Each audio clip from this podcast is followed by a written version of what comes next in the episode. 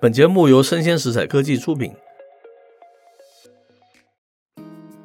欢迎收听数位趋势酱子读，我是 K 大叔李学文，我是跨领域专栏作家王维轩 Vivi。今天我们挑了一则专文，是来自于这个知名的网络媒体爱范的，好，它的标题叫做“苹果 CarPlay 危机将至吗？”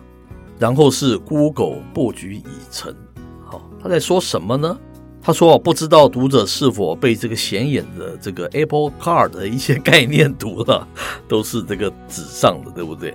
还有 Apple Car 量产时间等等标题啊，吸引进去哈，点阅他的文章，我都经常会去点这样子的一个文章的哈。嗯，但目前情况是 CarPlay 落后目前的版本，那 Apple Car 八字还未一撇嘛。”但是直接基于这个车载硬体运行的这个 Android Automotive 哈，这个系统平台已经确实可以上车了，开始为这个智慧化座舱生态服务。那大家知道什么是 Android Automotive 吗？Google 就解释了，Android Automotive 它是直接基于车载的硬体运行的操作系统和平台，是它的客制化程度非常高哦，它是一个全站的开源平台。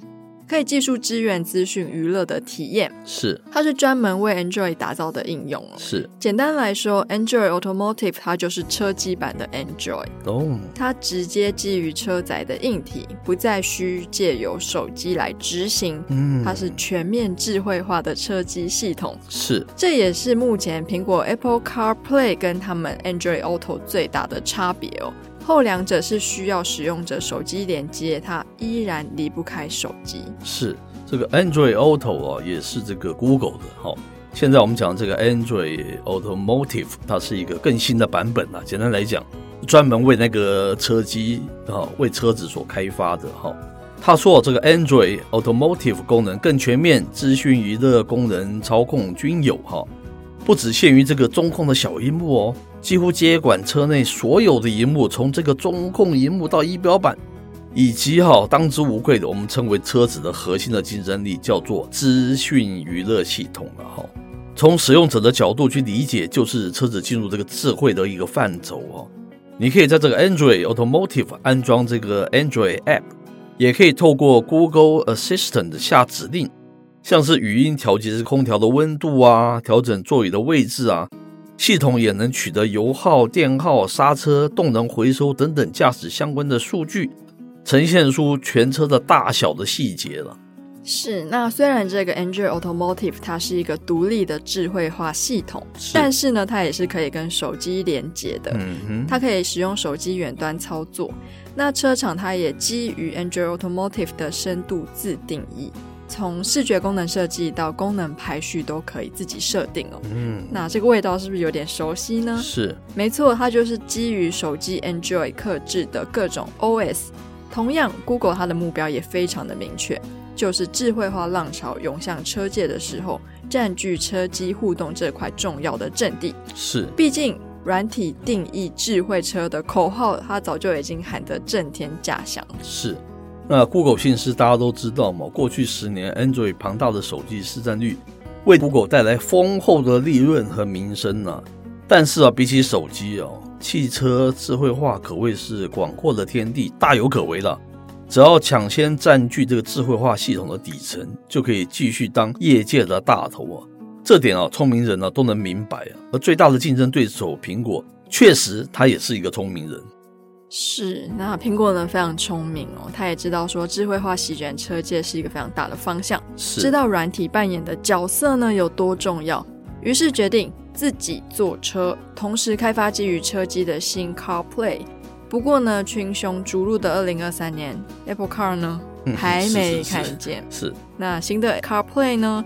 也还没有看见哦，那这不是要质疑苹果的软硬体开发实力哦，但是 Android Automotive 它已经成功上车了，是新的 CarPlay 它还停在二零二二年六月苹果 WWDC 开发者大会，即便一切顺利，也要今年底它才能部署，嗯，所以是落后了嘛，对不对？嗯，那苹果缓缓的开发进度与封闭性呢、哦，给予这个 Google 足够的时间和市场空间完成布局了。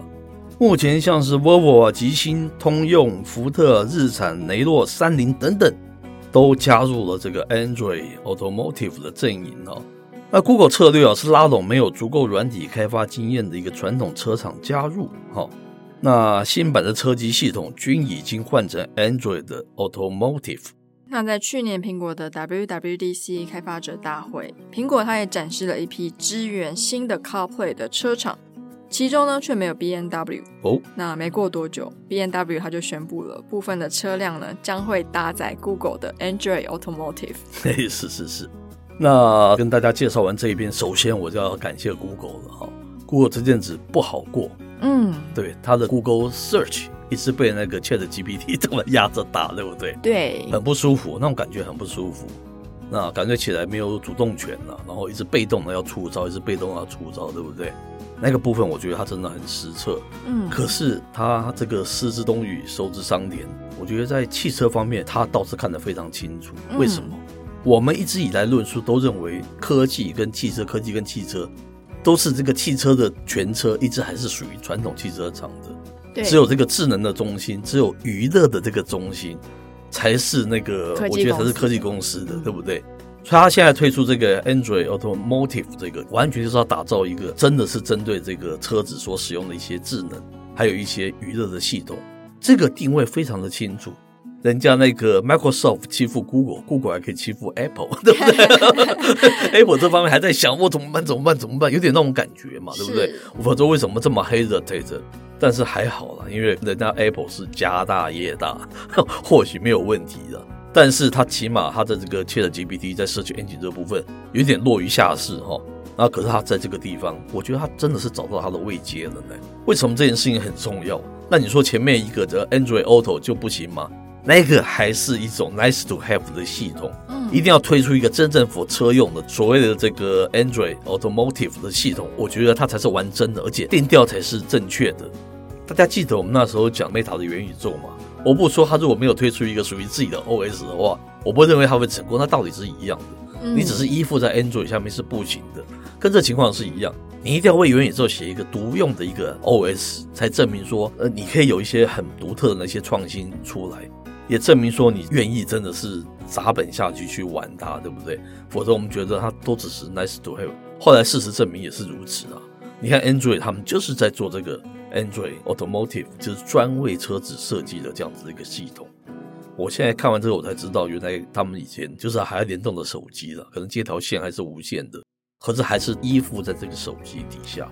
这感觉起来，这两种味道是不太一样的，对不对？是我之前有用过那个 Apple 的 CarPlay，是它就是真的是跟手机联动哦，是是，是。所以基本上整个界面来说，我觉得跟手机没有什么差哦。那那就像科技大叔说的，我觉得其实不同的载体，像是我们的 AR、VR 或者是手机，跟我们现在的车用情境，它本来就需要是完全不同的架构。是，你最好是跟之前的功能完全不一样，对对对对对，它才能体现出它的价值。是。